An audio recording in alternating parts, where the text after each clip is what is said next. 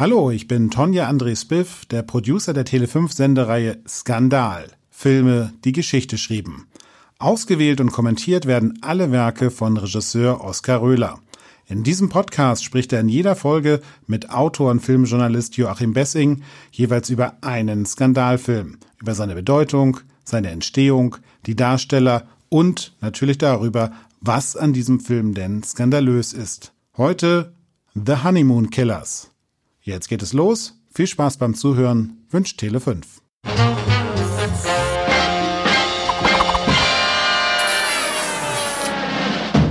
Wenn du ihn zum ersten Mal siehst, der ist unheimlich martialisch auf eine, auf eine Art, weil er tatsächlich mit roher Gewalt in so ein scheinheilig selbstzufriedenes Kleinbürgertum eindringt, in, auch in die Idylle und zwei Täter hat, die, die man besser nicht hätte casten können, nämlich so einen schmierigen Latino und eine, eine dicke, brutale Krankenschwester, die sich zusammentun, um die aus ihren Reihenhäusern rauszuholen und zu massakrieren. Und das, finde ich, ist schon ein Statement. Honeymoon Killers war skandalös, weil er so krass das Kleinbürgertum ans Licht zerrt. Der Film, also Honeymoon Killers, spielt im Grunde genommen mit den bösen, sadistischen Instinkten des Zuschauers, der so eine Genugtuung daran dann irgendwo entwickelt und sich auch wirklich herrlich daran delektieren kann, dass das Kleinbürgertum vorgeführt wird. Also die ganze Spießigkeit der Personen, die dann irgendwo später umgebracht werden. Das war für uns damals äh, so in den 80ern so ein gefundenes Fressen, weil viele von uns aus solchen Elternhäusern kamen. Ich finde, der Film ist eine Attacke auf dieses wohlanständige, selbstzufriedene Kleinbürgertum. Die kreischenden Weiber, die Angst haben, ihr Geld zu verlieren, die alten Jungfern, die besserwisserischen, die im Auto einem noch auf die Nerven gehen, während sie äh, quasi, äh, quasi ihrer Hinrichtung zugeführt werden, müsste für so jemanden, der diese Heuchelei und diese Lebensweise äh, verachtet, was wir damals in den 80ern ja klarerweise getan haben, weil wir uns genau aus solchen Verhältnissen gelöst haben, der, der empfindet natürlich ein diebisches Vergnügen daran, wenn das Gemetzel an denen stattfindet findet. Das ist so dieser White Trash, so sage ich mal, den, den, den wir dann in den 80ern so voller Ekel zurückgelassen haben, weil wir mit denen nichts zu tun haben wollten. Und dann kamen diese Filme, die uns genau gezeigt haben, dass es da so zwei Protagonisten gibt, die sich genau diese Leute aus dem Vorgarten holen und die ins Licht zerren und dann auf sadistischste und kaltblütigste Art und Weise umbringen. Das war für uns ein Hochgenuss. Das war herrlich, irgendwie dem zuzugucken.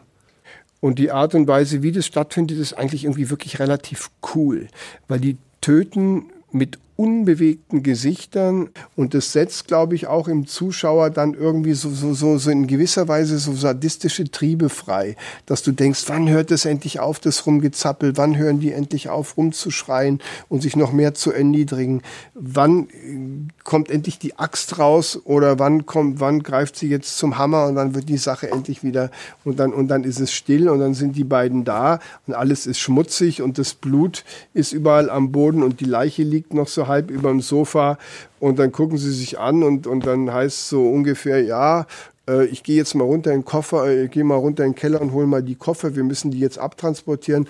Ah, okay, dann gehe ich jetzt mal so lange in die Küche und hole mal ein bisschen meinen Scheuerlappen und mache den Boden mal sauber. Egal wie schrecklich das ist, dass da Frauen, Kinder und so ein paar andere äh, äh zu Tode kommen und dass das irgendwie alles Mord ist. Es hat so eine sympathische Art, damit ja, umzugehen. Ne? Also man, man kann nicht wirklich, man leidet nicht wirklich mit mit den Opfern. Du hast eigentlich immer so das Gefühl, dieses Paar säubert die Welt von irgendwelchen wirklich enervierenden Elementen. Mhm. So. Mhm jenseits jeder Moral. Das war skandalös, weil da keine Moral drauf war. Und, dieses bestialische Abschlachten und das coole Zugucken dabei und das coole Entsorgen der Leichen, das war skandalös. Ich finde das eine ganz äh, tragische Liebesgeschichte. Ja. Die ist ja sehr, sehr sie ist korpulent, stimmt, und man sieht am Anfang, dass ihr Job extrem freudlos ist. Also sie hat ja da wirklich mit Leid zu tun im Krankenhaus. Und dann antwortet sie auf die Anzeige von so einem Heiratsschwindler, lernt ihn kennen, durchschaut ihn auch sofort, weiß, dass es ein Heiratsschwindler ist und kommt trotzdem nicht von ihm los. Und dann lässt sie sich damit reinziehen und, und auf einmal erkennt sie, dass er auch noch ein schlechter Heiratsschwindler ist und dann professionalisiert sie das Geschäft und sagt, zu zweit können wir das besser durchziehen und dann werden sie zu diesem mordenden Paar. für das es ja, ja ein, ein, ein ja Vorbild gab in der Realität. Die gab es ja wirklich, diese ja. beiden. Die sahen auch so aus.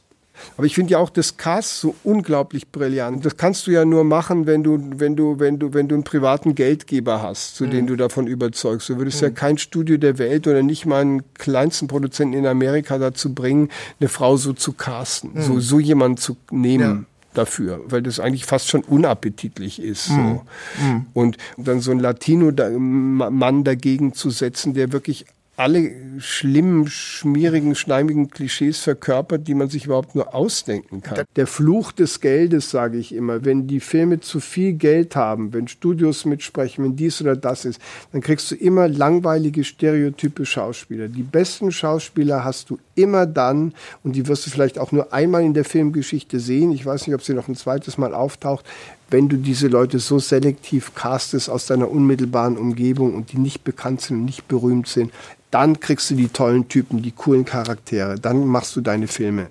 Was war da eigentlich der Skandal an diesem Film? War das, war das wirklich dieser Mord an Mutter und Kind oder war der Skandal mehr im wirklichen Leben, in den Naturvorbildern für diese Filmfiguren zu sehen? Ich finde, die Mutter-Kind-Szene äh, ist, ist bestimmt nicht mir, aber anderen möglicherweise als obszön erschienen.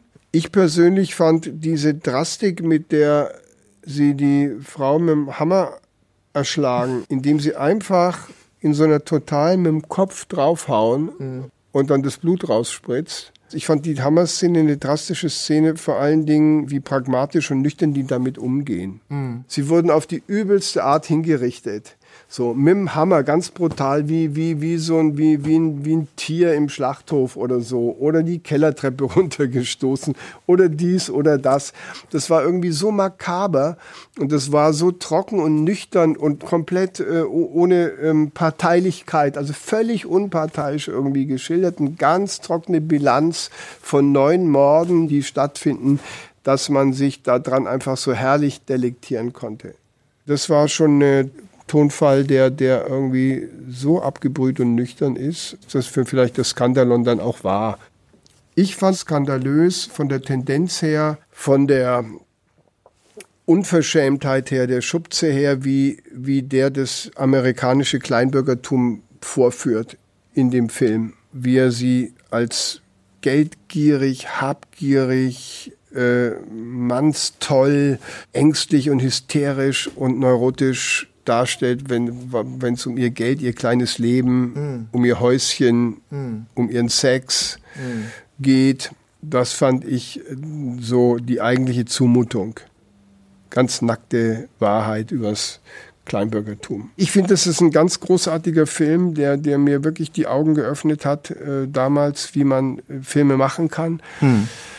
Und für mich ist es auch eigentlich ein Film, den du durchaus in Deutschland drehen könntest. Mhm. Ohne jedes das Problem. Stimmt. Eine herrliche Vorlage und Matrix für alle Leute, mhm. die du gerne vorführen möchtest. Mhm. Die du eigentlich immer schon zum Schweigen bringen wolltest. So, mhm. die kannst du in so, die, die kannst du auf diese Art und Weise catchen für den Zuschauer, ihre ganzen fiesen und schlechten Eigenschaften zeigen und sie dann aus dem Weg räumen.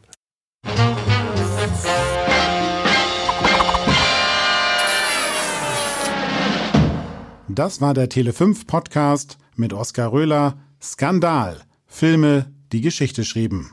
Tschüss, danke fürs Zuhören und bis zum nächsten Mal.